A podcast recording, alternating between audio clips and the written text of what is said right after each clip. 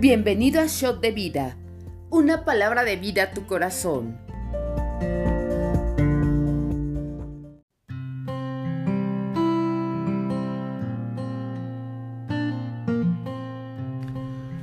Bienvenido al devocional del día de hoy. Mi nombre es Aram Serrano de RN México Central y el día de hoy daremos lectura a Primera de Pedro capítulo 4 y Salmos 83 y 84.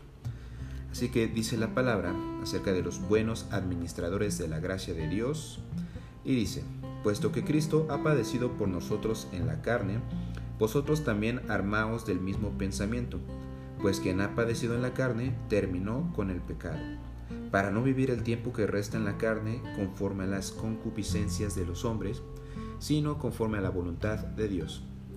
Y aquí quiero hacer una pausa en estos primeros dos versículos, ya que se menciona una palabra que es la concupiscencia. La concupiscencia no es nada más que el no tener control, es decir, no tener control de mis emociones y por tanto la carne hace lo que quiere.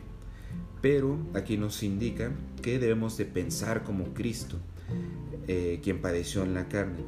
Es decir, nosotros debemos de someter a la carne y de vivificar el espíritu, de hacer las cosas conforme a la voluntad de Dios, ya que Él nos ha dado un espíritu de amor y de dominio propio. Entonces, teniendo en cuenta esto, nosotros debemos de tener ese pensamiento y procurar y hacer no conforme a la carne. Y de hecho, en los siguientes versículos que voy a mencionar, vamos a darnos cuenta y lo vamos a estar relacionando más con todo esto.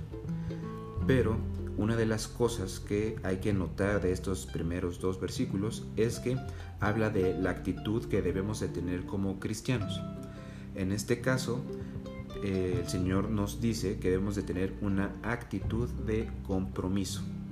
Y esta actitud de compromiso indica que antes debemos de tener dominio propio para poder nosotros obedecer y hacer conforme a su voluntad. Y ahora, versículo 3.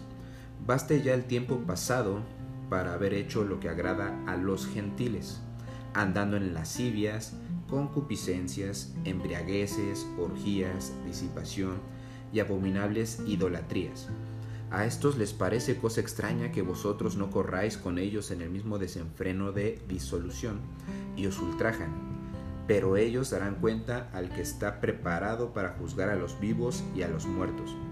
Porque por esto también ha sido predicado el Evangelio a los muertos, para que sean juzgados en carne, según los hombres, pero vivan en espíritu, según Dios. Aquí voy a hacer otra pausa, ya que otra actitud que debe de tener el cristiano es una actitud de sabiduría.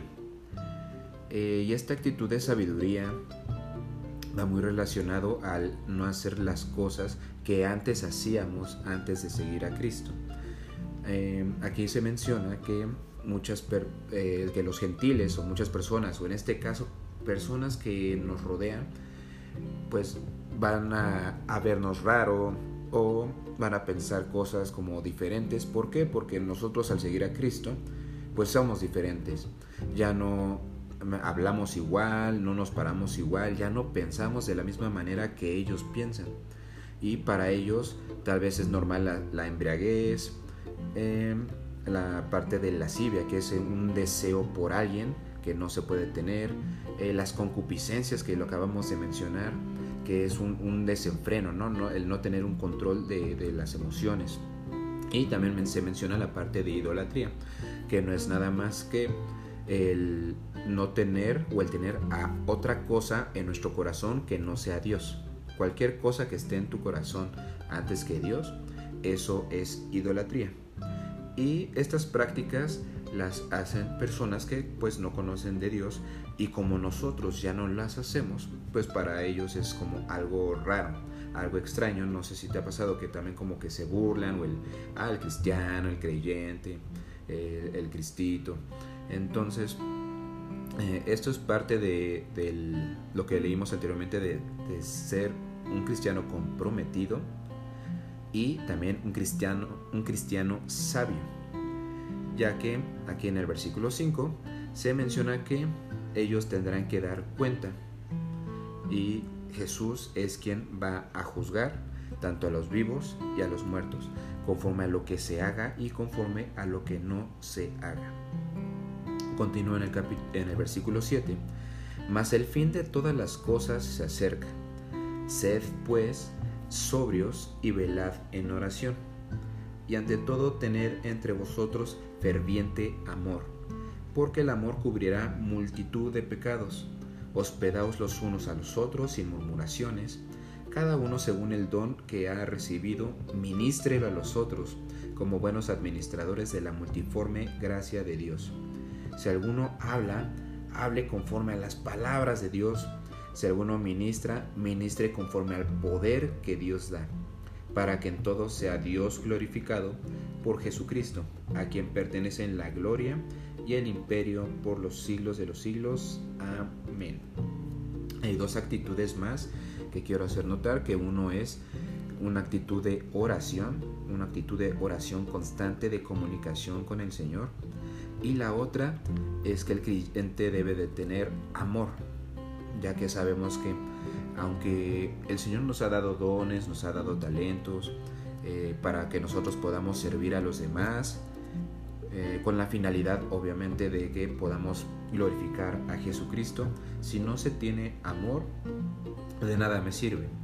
Las cosas que siempre se hagan, aunque sea un único don, aunque sea solamente, ah, yo solamente soy bueno para hablar, ah, es que yo creo que solamente soy bueno para eh, jugar fútbol, ah, es que yo solamente soy bueno para tal cosa, siempre debe ser hecho con amor y con este pensamiento y con esta comunicación con el Señor, ya que eh, hay veces en las que si no tenemos ese cuidado, o, no estamos pensando con el objetivo o la claridad adecuada, nosotros podríamos llegar a exaltarnos o a glorificarnos y darnos a nosotros como el crédito o la gloria, sabiendo que la gloria y la honra es para el Señor, sabiendo que a través de nosotros, a través de lo que el Señor hace en nosotros, nosotros somos ese medio por el cual podemos eh, conectar a las personas con el Señor por el cual ellos pueden ver a Dios, ellos pueden ver a Jesús a través de nosotros. Y esto, familia, solamente se va a lograr con la actitud correcta, con el pensamiento correcto. Esto solamente se va a lograr con una comunión, con una comunicación con el Señor y siendo nosotros el reflejo de Cristo. Es por eso que eh, resumiendo hasta ahorita del, versículo 1 al 11, son actitudes que nosotros debemos de tener y habla específicamente de los últimos días, en los últimos tiempos. Y no sé familia si te has dado cuenta, pero eh, hay cosas que ya están sucediendo y por eso debemos de mantener actitud de compromiso, actitud de sabiduría, actitud de oración y actitud de amor. Estas cuatro cosas son las que debemos de actuar, ejecutar y tener en cuenta si nosotros estamos y ya decidimos seguir y vivir conforme a Cristo, no conforme a nosotros ya. Y voy a seguir leyendo versículo 12 al 19. Dice, padeciendo como cristianos. Amados, no os sorprendáis del fuego de prueba que os ha sobrevenido, como si alguna cosa extraña os aconteciese, sino gozaos por cuanto sois participantes de los padecimientos de Cristo, para que también en la revelación de su gloria os gocéis con gran alegría. Si sois vituperados por el nombre de Cristo, sois bienaventurados, porque el glorioso Espíritu de Dios reposa sobre vosotros. Ciertamente de parte de ellos Él es blasfemado, pero por vosotros es glorificado. Así que ninguno de vosotros padezca como homicida o ladrón o malhechor o por entremeterse en lo ajeno.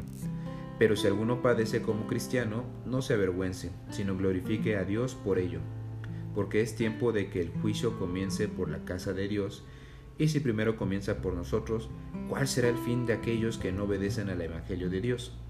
Y si el justo con dificultad se salva, ¿en dónde aparecerá el impío y el pecador? De modo que los que padecen según la voluntad de Dios encomienden sus almas al fiel Creador y hagan el bien. En estos eh, versículos que acabamos de leer, acabamos de escuchar, habla acerca de que vamos a padecer. Y sí, como cristianos, como seguidores de Cristo, vamos a padecer al igual que Él, vamos a sufrir. Eh, ¿Por qué? Porque nosotros vamos en contra de la corriente, vamos en contra de ideas que, no son conforme al Señor, eh, ideas provenientes del mundo. Y esto se va a ver reflejado eh, tal vez en burla, tal vez en crítica, pero habla aquí de algo muy importante. Y esto quiero que, lo, notes y, pongas mucha atención, ya que si nosotros verdaderamente estamos siguiendo a Cristo, si verdaderamente estamos siguiendo sus pasos, vamos a recibir todas estas burlas. Y eso es una señal de que las cosas pueden estar y se están haciendo bien. Dice que si esto pasa, te goces, que estés alegre, que estés bienaventurado. ¿Por qué? Porque eh, el Espíritu de Dios reposa en cada uno de nosotros. Si nosotros somos vituperados por Cristo, si nosotros somos molestados, perseguidos, por seguir a Cristo, entonces las cosas se están haciendo bien. Y eso es muy buena señal. Ahora, también menciona más adelante, en los últimos versículos, en el 19, que no debemos de preocuparnos, sino que debemos encomendar nuestras almas, nuestros pensamientos, nuestras emociones al Señor, que el Señor es el fiel creador, y que sigamos haciendo el bien. Entonces, como, como cristianos vamos a pasar eh, tribulaciones, vamos a pasar por estos procesos en los cuales este proceso es posible pasarlo, pero con las actitudes eh, anteriores que leímos, actitud de oración, de conexión, de sabiduría, de sabiduría de Dios, no sabiduría humana. Y en estas eh, tribulaciones o en estos procesos nosotros podemos ir a un siguiente nivel pero no conforme a nosotros. A este siguiente nivel es conforme al Señor. Y esto solamente se puede hacer conectado, conectado con el Señor, ya que Él prueba nuestros corazones en cada una de estas etapas, pero no debemos estar em, tal vez en tristeza, sino con, gozo, como se mencionó anteriormente, ya que Él cuida de nosotros, ya que Él tiene... Em, nos tiene en el hueco de su mano y no debemos de preocuparnos de cualquier cosa, ya que recordando que si nosotros vivimos es en Cristo y si morimos es ganancia. Entonces, no importa lo que pase, el Señor procura de nosotros y siempre nos tiene en su cuidado. Y familia, vamos ahora a pasar al Salmos 83 y al Salmos 84. Dice en el 83, plegaria pidiendo la destrucción de los enemigos de Israel. Y dice, oh Dios, no guardes silencio, no calles, oh Dios, ni te estés quieto, porque he aquí que rugen tus enemigos y los que te aborrecen alzan cabeza contra tu pueblo han consultado astuta y secretamente y han entrado en consejo contra tus protegidos. Han dicho, venid y destruyámoslos para que no sean nación y no haya más memoria del nombre de Israel, porque se confabulan de corazón a una. Contra ti han hecho alianza las tiendas de los Dedomitas y de los Ismaelitas, Moab y los Agarenos, Jebal, Amón y Amalek los filisteos y los habitantes de Tiro. También el asirio se ha juntado con ellos. Sirven de brazo a los hijos de Lot. Hazles como a Madián, como a Císara, como a Javín en el arroyo de Sison, que perecieron en Endor, fueron hechos como estiércol para la tierra, por a sus capitanes como a Oreb y a Zeeb, como a Seba y a Salmuna, a todos sus príncipes. Y aquí voy a hacer una pausa para explicar un poco el contexto de lo que el salmista está hablando. El salmista Asaf está hablando acerca de que eh, tierras o naciones como las de Moab, Amón, Amalek, eh, que son este, como brazos de los hijos de Lot, estas se reunieron o planeaban atacar a Israel. Y el salmista eh, clama para que el Señor los proteja, para que el Señor eh, destruya a cada uno de estos enemigos, porque atacaban o querían atacar al pueblo de Israel, que es el pueblo de Dios.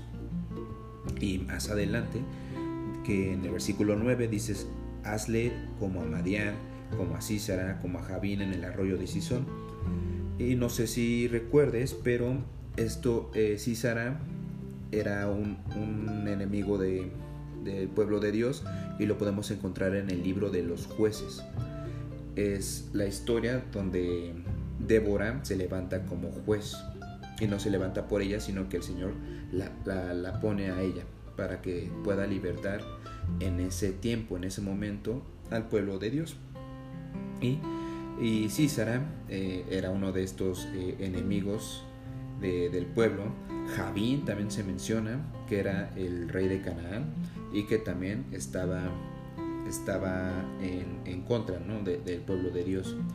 Entonces el salmista Asaf dice, así como ellos en ese tiempo perecieron, así Señor tú hazlo ahora con las naciones que ahora nos están atacando.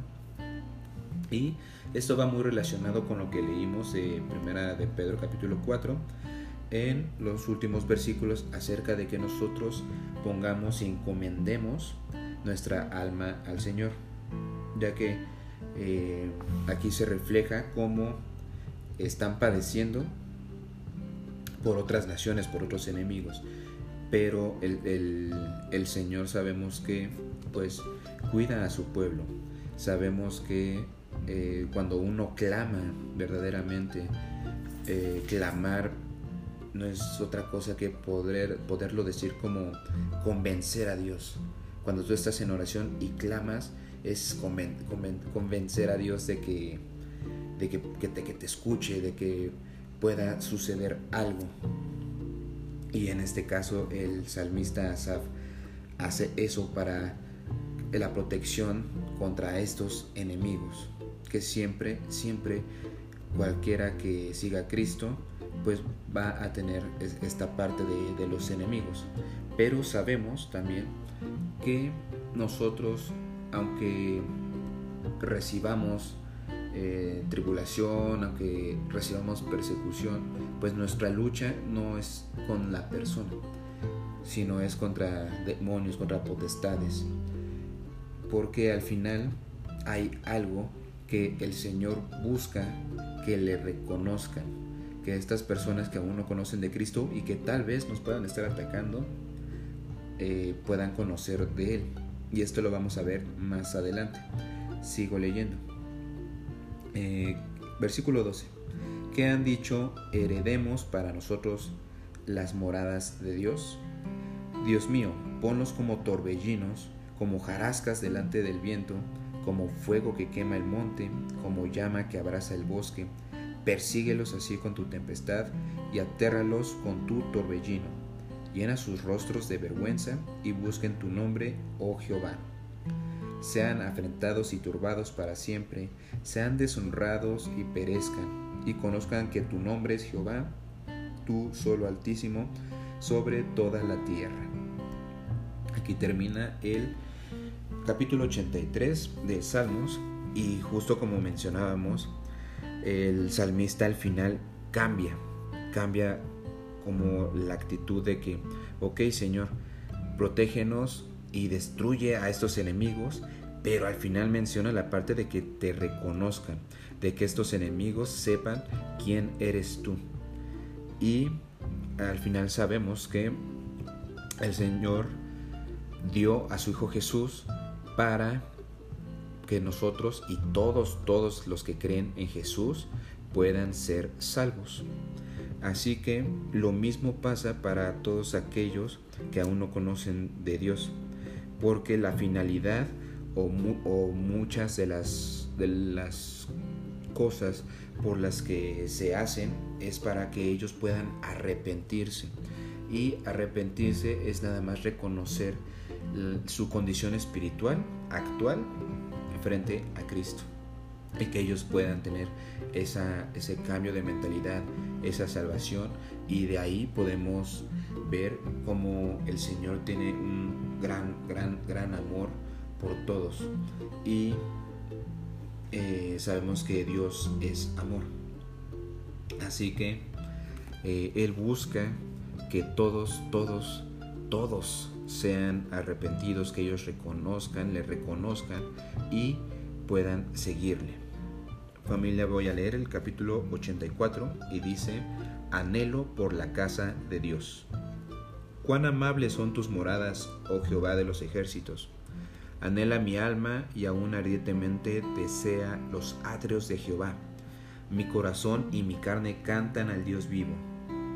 Aún el gorrión haya casa y la golondrina nido para sí, donde ponga sus polluelos, cerca de tus altares, oh Jehová de los ejércitos, Rey mío y Dios mío. Bienaventurados los que habitan en tu casa, perpetuamente te alabarán. Bienaventurado el hombre que tiene en ti sus fuerzas, en cuyo corazón están tus caminos. Atravesando el valle de lágrimas, lo cambian en fuente. Cuando la lluvia llena los estanques, irán de poder en poder verán a Dios en Sión. Jehová, Dios de los ejércitos, oye mi oración, escucha, oh Dios de Jacob. Mira, oh Dios, escudo nuestro, y pon los ojos en el rostro de tu ungido. Porque mejor es un día en tus atrios que mil fuera de ellos. Escogería antes estar a la puerta de la casa de mi Dios, que habitar en las moradas de maldad. Porque sol y escudo es Jehová Dios gracia y gloria dará Jehová. No quitará el bien a los que anden en integridad.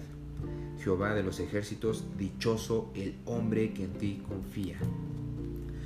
Pero qué palabra y qué bendición.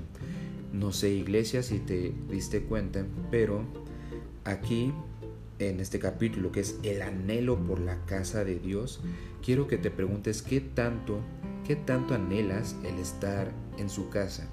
¿Qué tanto anhelas el poder estar en su presencia?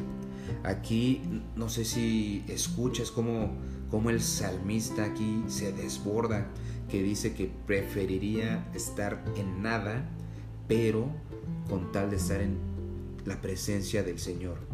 Voy a volver a leer el versículo 10 que dice, porque mejor es un día en tus atrios que mil fuera de ellos.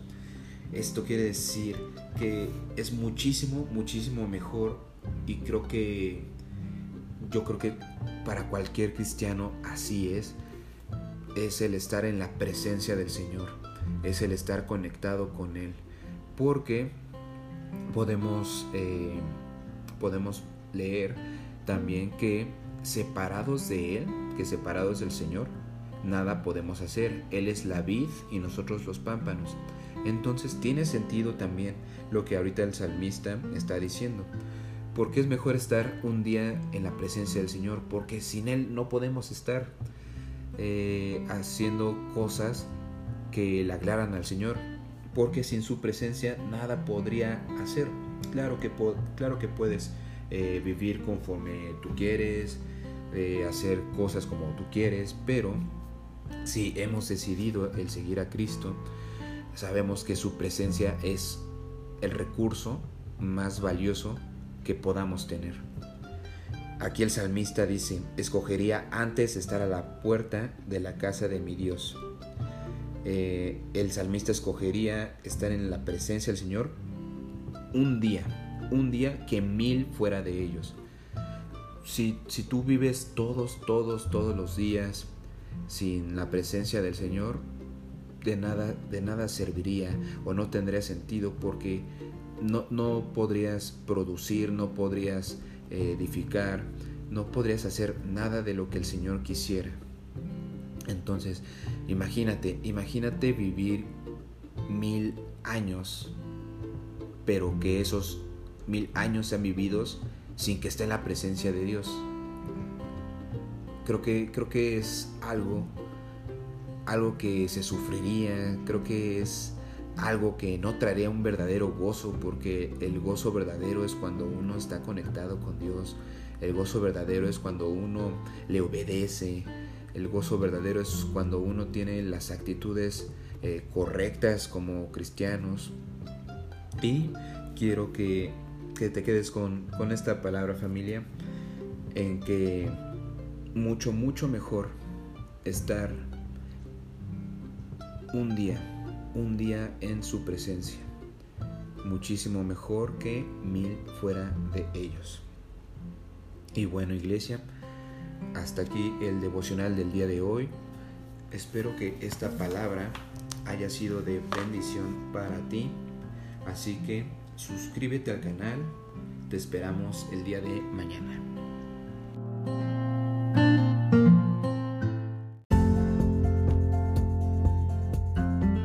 Conoce más en rnmexico.org.